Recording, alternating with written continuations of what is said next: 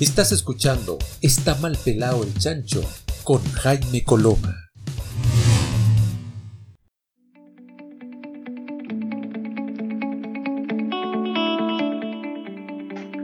Hola, hola, ¿qué tal? ¿Cómo están? Ya estamos comenzando nuestro Estaba el pelado el chancho del día de hoy y está nuevamente con nosotros, ya es parte de la casa, don Pablo Micheli Saavedra, historiador y cientista político.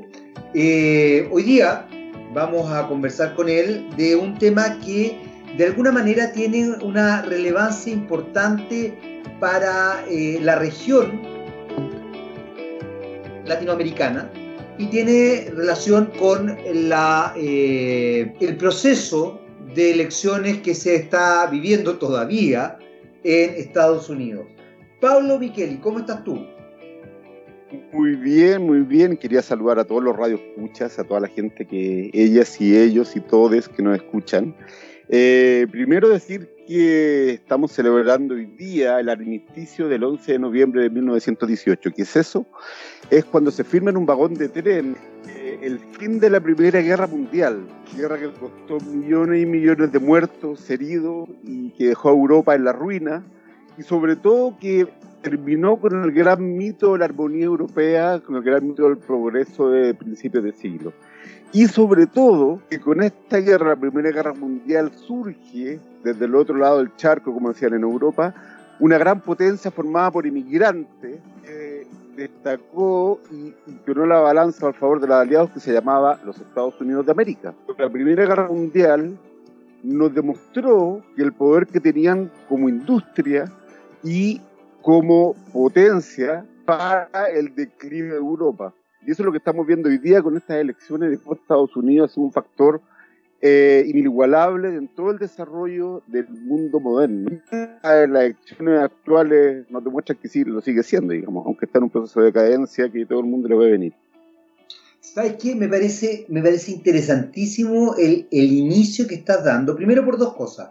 Porque eh, pone en perspectiva algo que yo creo que es sustancial y que quizás se nos ha olvidado, que la historia importa. Que cosas que han pasado hace mucho tiempo, hace mucho tiempo, 100 años ya, ¿no? 1919, a, sí, pues ya 100 años, eh, son, eh, repercuten hasta el día de hoy.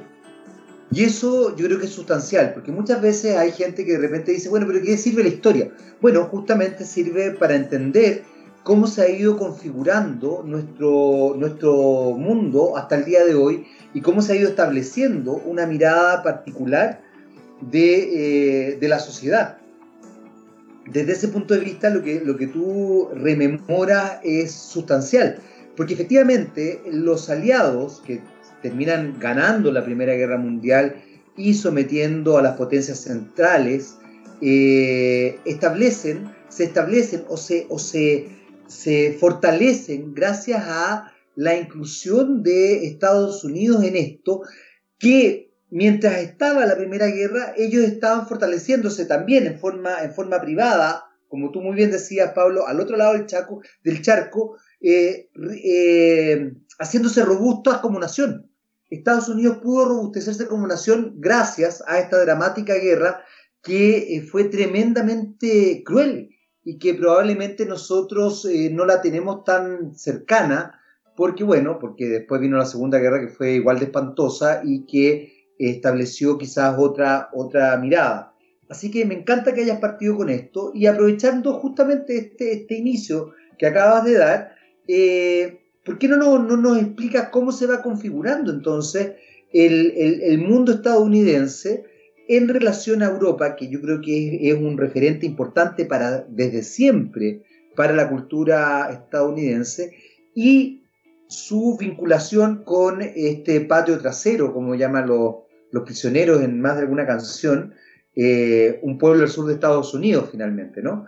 Eh, ¿Qué es lo que pasa? ¿Cómo se va configurando esta idea? Esta idea de este imperio americano que, muy, muy eh, inteligentemente eh, denota que, claro, que quizás hoy día está en una decadencia, pero como todo imperio eh, se demora en, romperse. Quizás estamos viviendo esta, este momento de manera muy brutal, muy, muy, muy potente, pero no estamos siendo tan conscientes del momento histórico que estamos, del cual estamos siendo parte.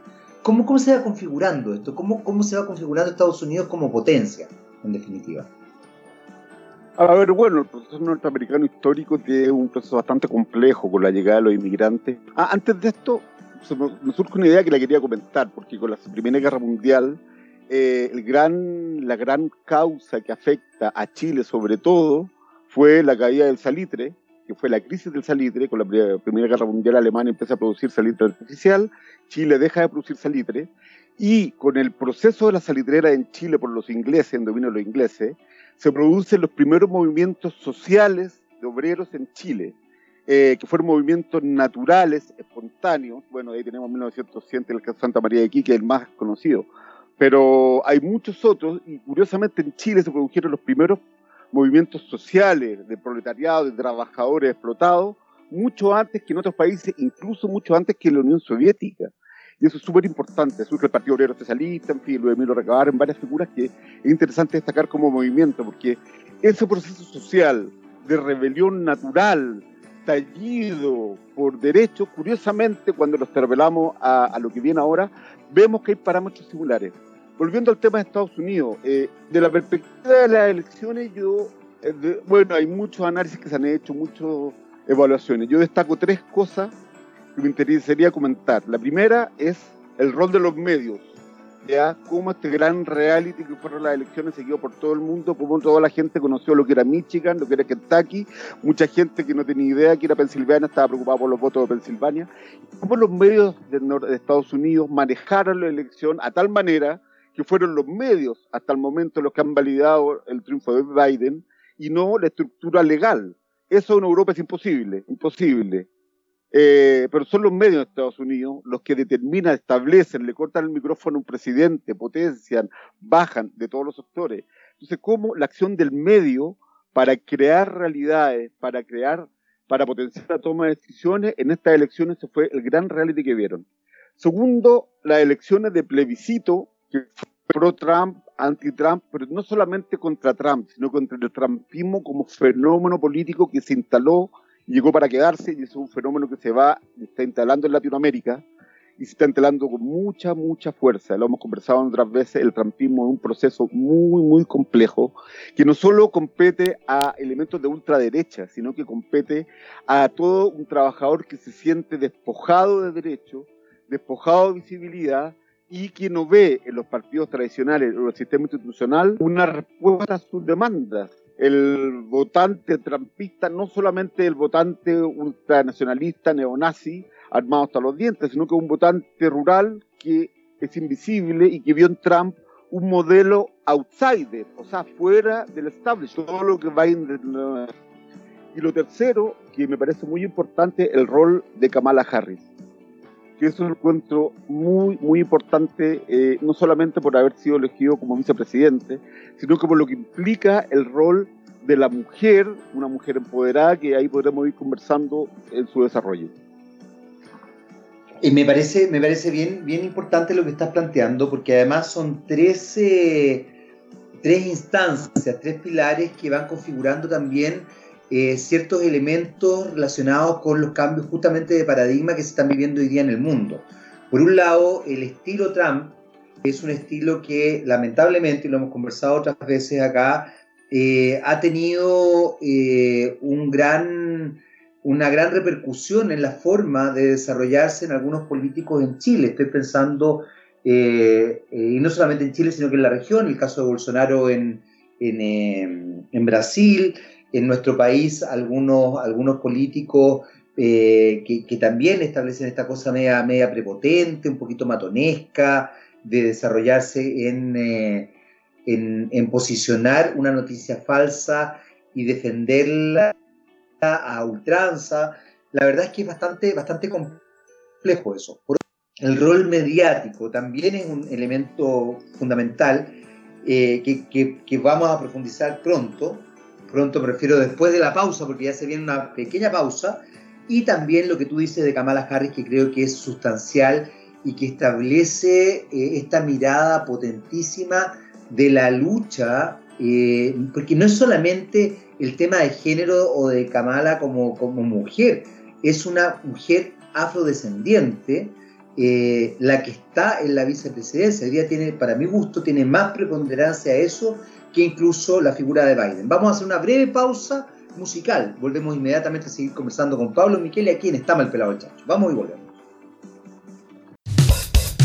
Sigamos hablando con Jaime Coloma.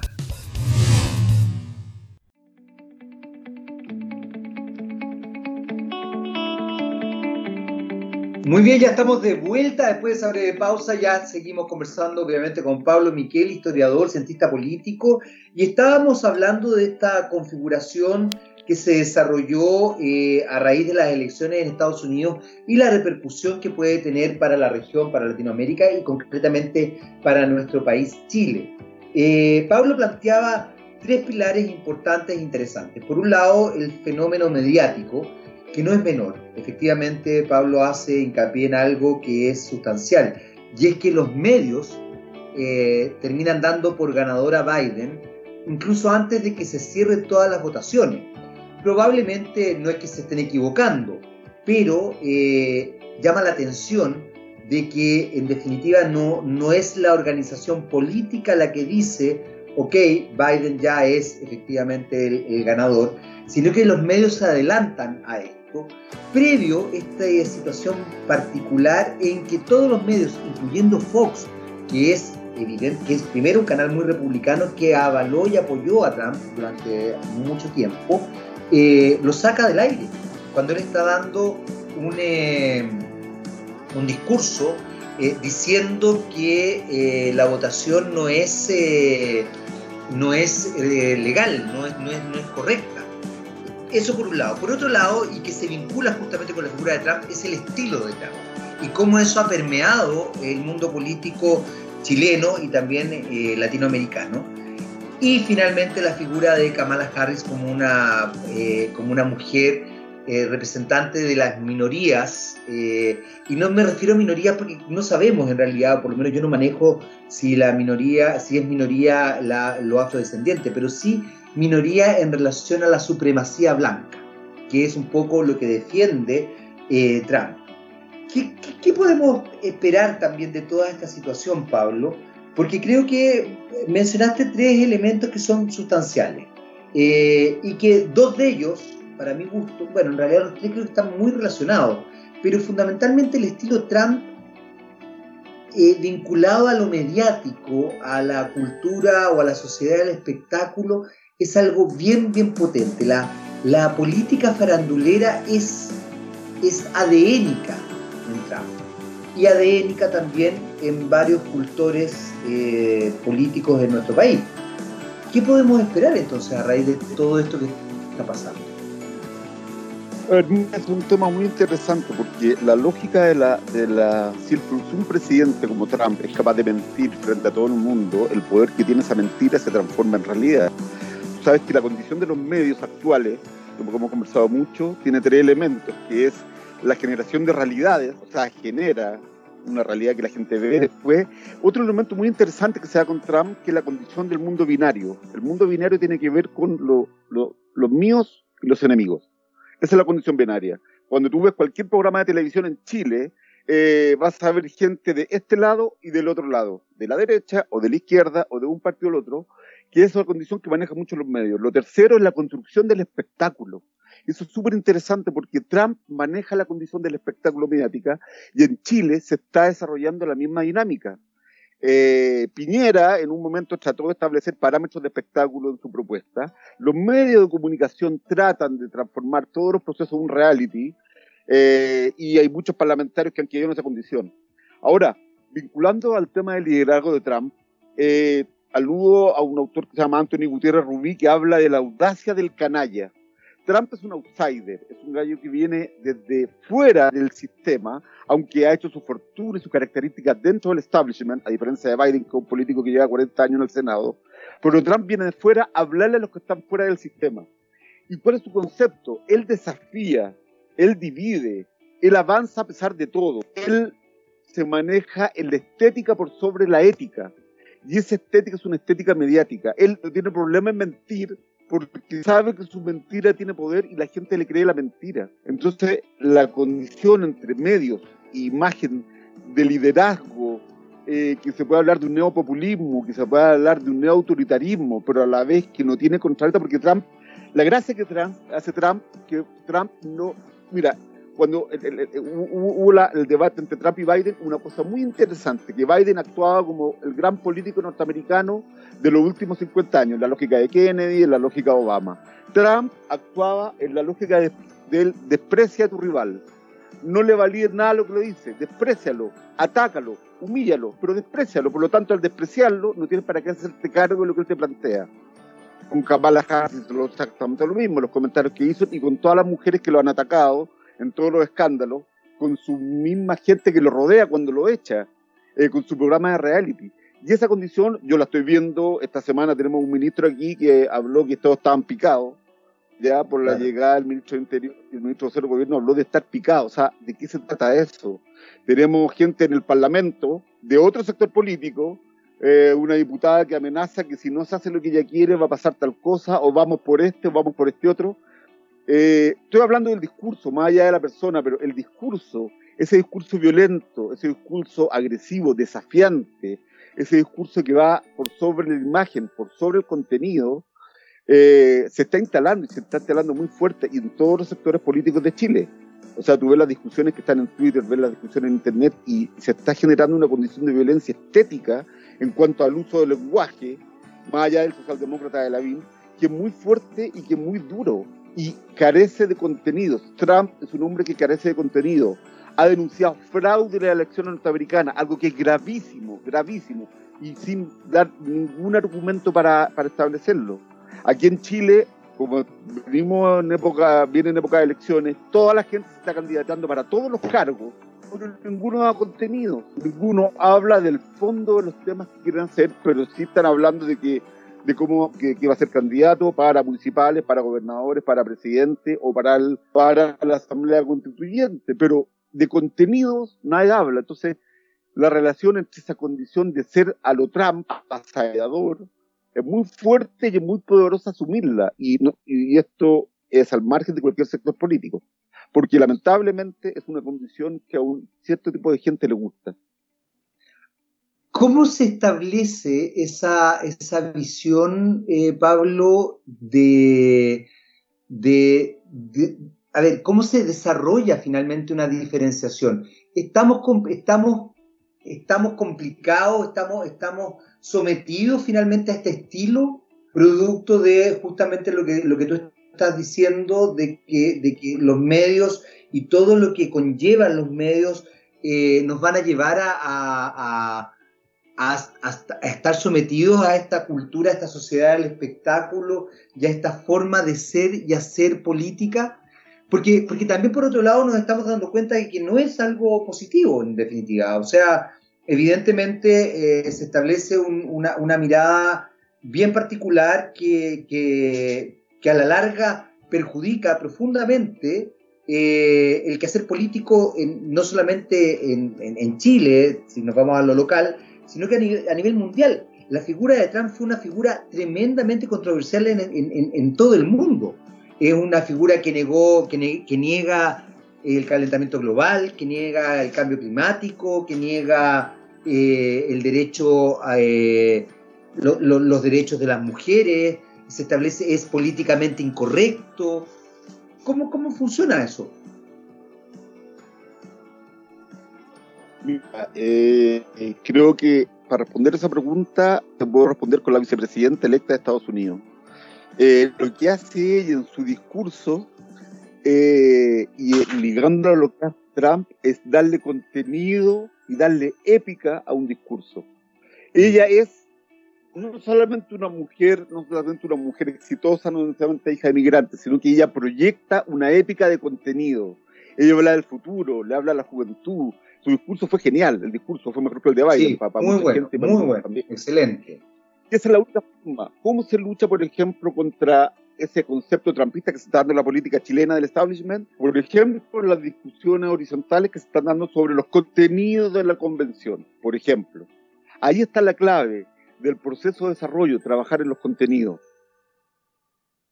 Vamos a hacer, eh, Pablo, una breve pausa y volvemos inmediatamente a seguir conversando contigo y a darle contenido a esta conversación que ya tiene harto contenido. Vamos y volvemos. Sigan con nosotros aquí en Está Mal Pelado el Chancho. Estás escuchando Está Mal Pelado el Chancho con Jaime Coloma.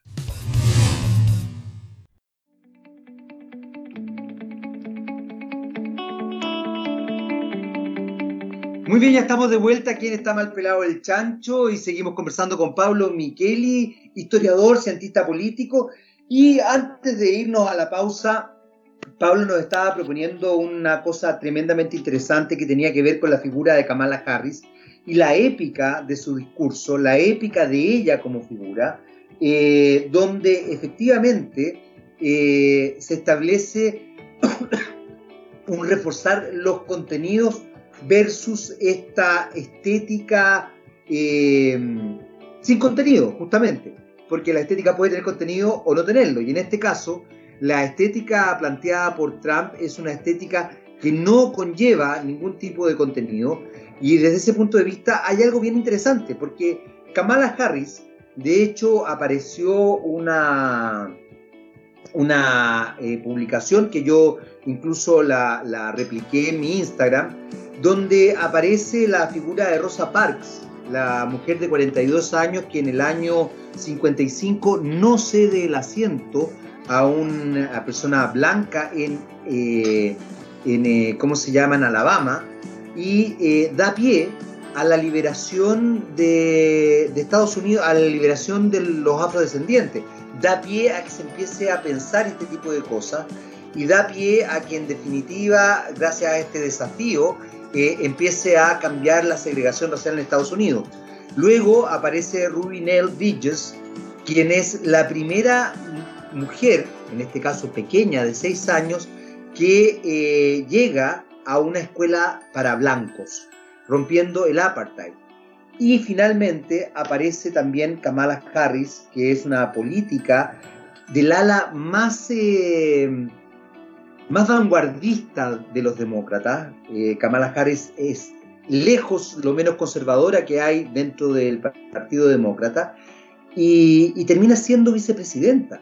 Entonces, de verdad es sorprendente porque nuevamente volvemos a algo que planteaba Pablo al principio, el correlato histórico, cómo se va construyendo la historia y cómo finalmente cada episodio de la historia va eh, estableciendo una cadena de sucesos que terminan en esta imagen y en esta épica, por eso es que mencionaba a, estas otras dos mujeres, a Rosa y a Ruby, porque de alguna manera hay una épica en Kamala Harris potentísima, hay una historia, hay, un, hay, una, eh, hay una carga, hay una carga histórica que se refleja en ella. Y eso yo creo que rompe fuertemente con el, con el imaginario de Trump, que tú mencionabas además, Pablo, una cosa súper importante. Trump no es un político tradicional bajo ningún punto de vista.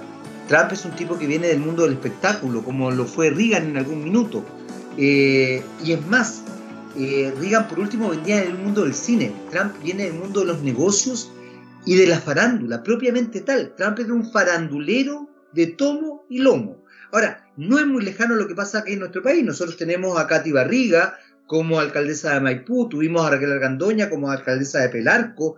Eh, vemos a los políticos en los matinales disfrazados, eh, jugando, haciendo ese tipo de cosas. Entonces, no es muy ajeno a la realidad que se está viendo en Chile. Bueno, obviamente se ve, yo escuchaba las discusiones hoy día sobre la prueba ayer del, del segundo 10%, lo escuchaba en radio, lo veía en los matinales, leía cosas, y me daba cuenta que había una discusión técnica, económica muy interesante, de alto vuelo, sobre lo inconveniente de, lo, de aprobar esto y seguramente es correcto, pero eh, no escuché a nadie hablando de las necesidades de la gente que necesitaba ese 10%. De ahí hay una, una visión de lo que es la separación, el quiebre, la ruptura o el clivaje, para los más académicos, del proceso que se está dando ahora. Ahora, ese clivaje implica que estamos separando la gente que tiene el poder, eh, donde está el poder, que puede ser la élite de diferentes maneras, con, con el ciudadano común y corriente que siente que no tiene poder, Y ahí puede entrar dos figuras. Entra la figura del trampismo, en la lógica de decir yo te represento porque vengo de la tele, me peino de una manera y yo te voy a presentar. En Chile, en este momento, si Leonardo Farca se presenta presidente, yo no tengo la contra él, me parece bien, pero se presenta presidente seguramente gana. Anteriormente, si don Francisco se presentaba presidente cuando era más famoso, seguramente ganaba. Porque era una figura mediática popular outsider del sistema político. Ahora, la única cosa que yo he visto en Chile en el último tiempo con más lucidez para oponerse a ese tipo de procesos son, por ejemplo, los cabildos, las discusiones que se han dado entre gente común y corriente que se reúne en una plaza a conversar, a debatir, porque, ojo, establezcamos una cosa, una cosa es la clase política o los políticos profesionales y otra cosa que cada persona en este país puede ser un político porque su condición de ciudadano lo hace político. La condición de consumidor inconsciente lo hace apolítico. Él no estoy ni ahí. Yo me alegro, por ejemplo, de haber llegado a Chile en un momento que mi generación, yo me fui el 2009 de Chile, eh, y el concepto del no estoy de ahí, el chino río, era la constante. Nadie opinaba de nada, nadie hablaba de política porque era una lata y, y yo era el más aburrido de todos porque me gustaba hablar de política nacional e internacional. Ahora, cuando vuelvo a Chile y veo el estallido social el año pasado, todo el mundo opinaba. Y quizá no tenía el conocimiento teórico que puede tener un cientista político, un historiador, un sociólogo, pero opinaba desde su trinchera, desde su casa, desde la puerta de su casa, desde su jardín, desde su panadería, desde su barrio, desde su kiosco, desde su plaza. Y eso es el único fundamento que nos permite deshacernos de la consideración violenta de lo que es un trampismo a mí me parece, me parece que eso es, es eh, sustancial.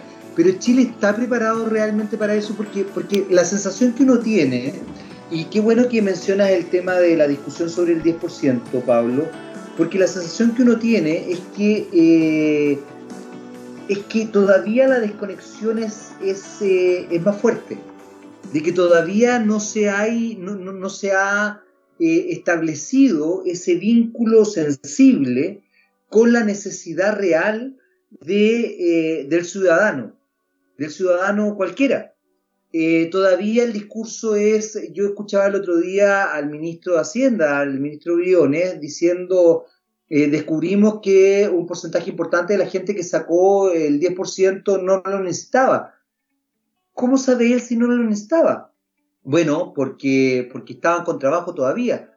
Bueno, pero no sabemos cuál era el nivel de gastos que tenía esa persona, no sabemos si que se vio mermado sus ingresos, no sabemos si es que realmente le está ayudando a otra persona, eh, no sabemos si es que, por ejemplo, la pareja eh, o algún hijo estás en una situación más compleja. Eh, hay, algo que, ahí es muy potente y que tú lo mencionaste recién, Pablo, que yo creo que es muy importante y que tiene que ver con esa sensibilidad real de conectarse con el otro. Por supuesto, más aún, es gente que ya no cree en el sistema. O sea, tú le preguntas a la gente si cree que el sistema de pensiones le va a dar una pensión digna. No estoy hablando de calidad, estoy hablando solamente de dignidad, un elemento de, de contenido de fondo el 99% de la gente te va a decir que no, que no se lo da. Que si saco 4 millones ahora me quedo sin nada, quiere decir que iba a ganar una pensión de 50 lucas por los años que la, la FP terminara. Entonces hay un problema mayor que se está dando, un proceso mayor. al final, bueno, eh, el, concepto es que aquí la, la, pensión representa un parámetro mayor que se está cayendo. Y finalmente eso es que, es que yo creo que ahí hay algo bien interesante que estás planteando, Pablo, porque en definitiva, cuando yo digo que es eh, un proceso mayor, también eh, tengo que tener la capacidad de ver la totalidad del fenómeno. Porque no es solamente que las pensiones no funcionen o que el sistema de las eh, administradoras de fondos de pensiones, las famosas AFP, no funcionen. Aquí hay un sistema laboral que está precarizado el mismo gobierno no tiene a su gente contratada, tiene a su gente boleteando, a mucha gente boleteando. Bueno, eh, la mayoría de los empresarios no contratan. Los medios de comunicación que hablan de este tema muchas veces no tienen a la gente contratada, la tienen boleteando o la externalizan. Entonces, finalmente, es un, es un fenómeno que es complejísimo que va mucho más allá de solamente las administradoras de fondos de pensiones, sino que es un sistema completo. Vamos a hacer una breve pausa, eh, Pablo. Volvemos inmediatamente a seguir conversando con Pablo Micheli, historiador y cientista político. Se nos viene el último bloque de este programa del día de hoy. Vamos y volvemos aquí en Está Mal Pelado el Chancho. Sigamos hablando con Jaime Coloma.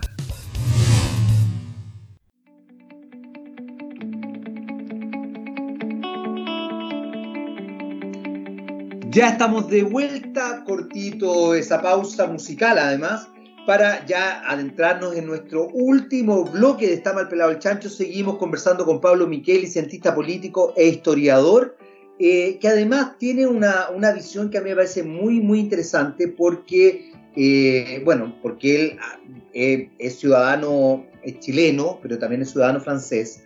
Y desde ese punto de vista, además ha vivido hasta hasta hace un año nomás que estabas viviendo en Francia y, en algún minuto vuelves también al, galo país, eh, Pablo.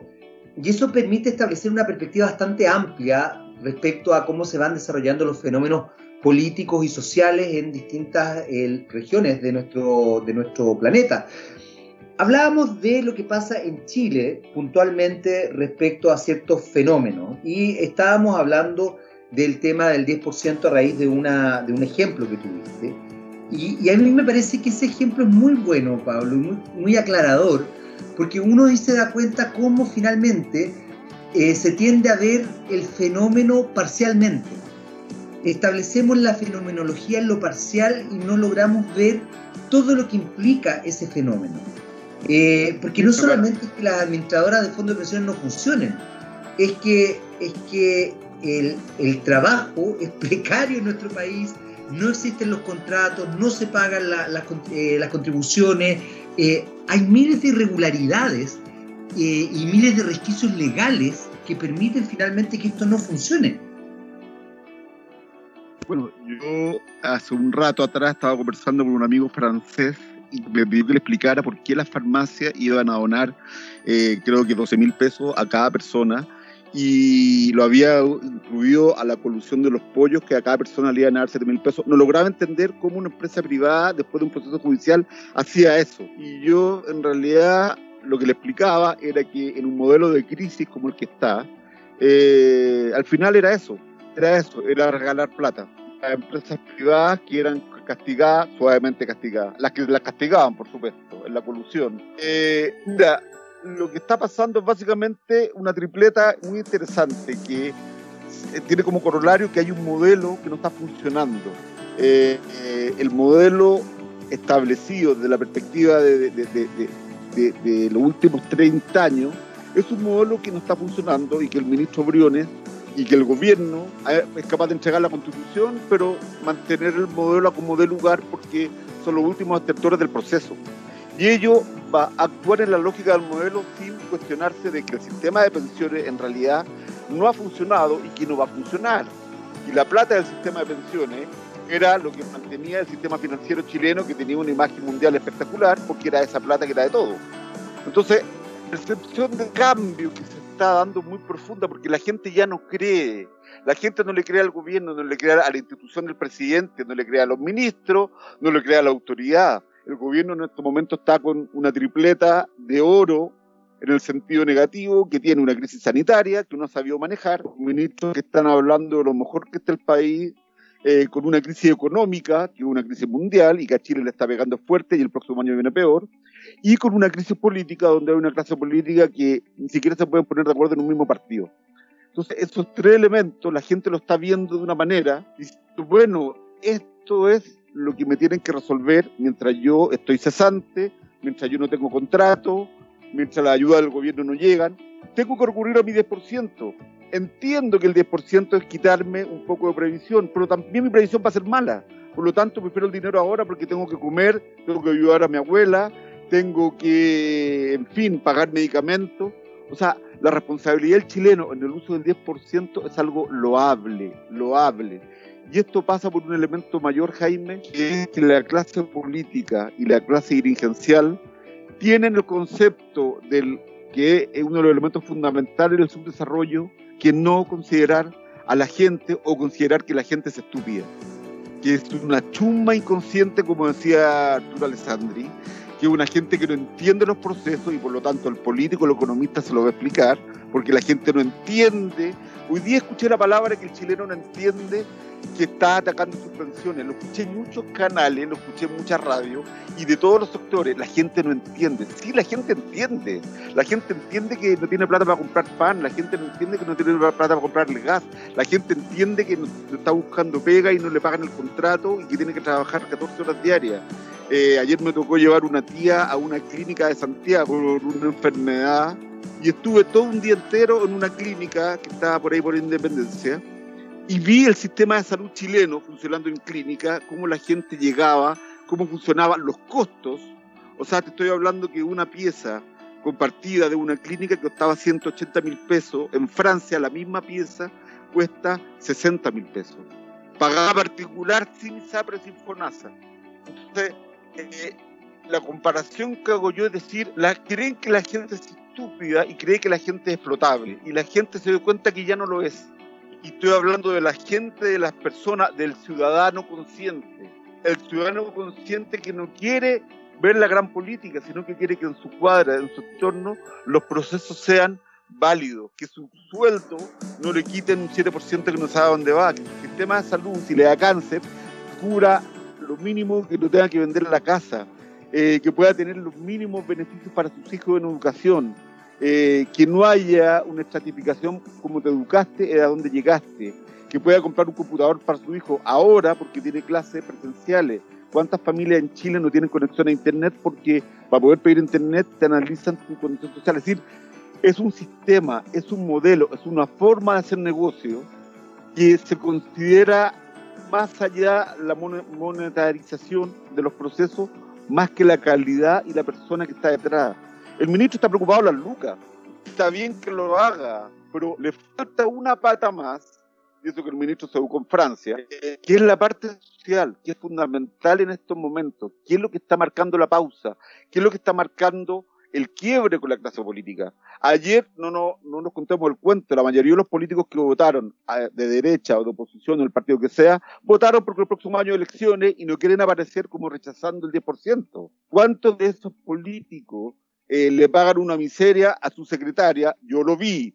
¿Cuántos de esa gente que está en el gobierno le pagan una miseria a los juniors, al chofer, lo explotan, los maltratan, eh, son misógenos, son eh, homofóbicos? O sea, y, y el punto es ese, que la gente consciente, el ciudadano, está reaccionando, está viendo clase que no le gusta, está viendo esta condición social que ya a la que no se siente parte. ¿Qué importa de dónde sea el parlamentario? Si el parlamentario gana 14 millones y yo gano 300 lucas y me van a echar de mi pega a fin de mes.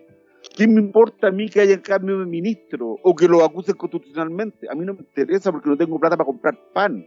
Y no te estoy hablando de las clases más pobres de Chile, te estoy hablando de gente que perdió su pega, que ganaba 800 lucas o un millón y medio entre el hombre y la mujer o la abuela y se quedaron sin pega y en este momento, si no tienen, están tratando de salir como pueda. Yo tengo muchos amigos que están en esa, y te estoy hablando de cientistas políticos, gente que tiene educación, sociólogos que en este momento tienen que recurrir a sus familias, cambiarse de casa, venderlo poco porque pudieron ahorrar por eso. Entonces, eso es lo que la clase política no está viendo, esto de todos los sectores, y ahí está el quiebre, y ahí está la ruptura, porque el estallido social es eso, es un estallido de gente consciente que no se le está considerando como gente consciente, sino que se está considerando como chuma inconsciente. Es interesante, fíjate, esto que, bueno, se nos está acabando el tiempo, de verdad, no queda nada, segundos nomás, pero es interesante que cierres con, la idea eh, planteada por Alessandri, la chumba inconsciente, chumba querida, eh, porque yo creo que ese es uno de los arraigos más fuertes que ha habido en nuestro país. Yo creo que los escritos de Vicuña de Maquena, por ejemplo, respecto a, la visión de la nación mapuche como, como unos bárbaros, eh, Alessandri hablando de la chumba inconsciente, estableciendo esta mirada paternalista de yo tengo la verdad, finalmente eh, establece una situación bien, bien compleja. Eh, Pablo, se me quedan mil preguntas en el tintero. Por de pronto, porque también hay un porcentaje importante de gente que valora, valida y le encanta Trump. Así que desde ya te dejo invitado para una próxima conversación, porque se nos fue el tiempo, se nos fue el tiempo absolutamente y ya tenemos que cerrar el programa del día de hoy. Pablo Miquel, historiador, cientista político, muchas gracias por esta conversación. Muchas gracias a usted, feliz, encantado de estar de nuevo con usted, es un privilegio, es un privilegio. Muchas gracias, saludos a todos. Nosotros te agradecemos además la claridad con que desarrolla los conceptos. Nosotros nos despedimos y nos escuchamos en un próximo Está mal pelado el chancho.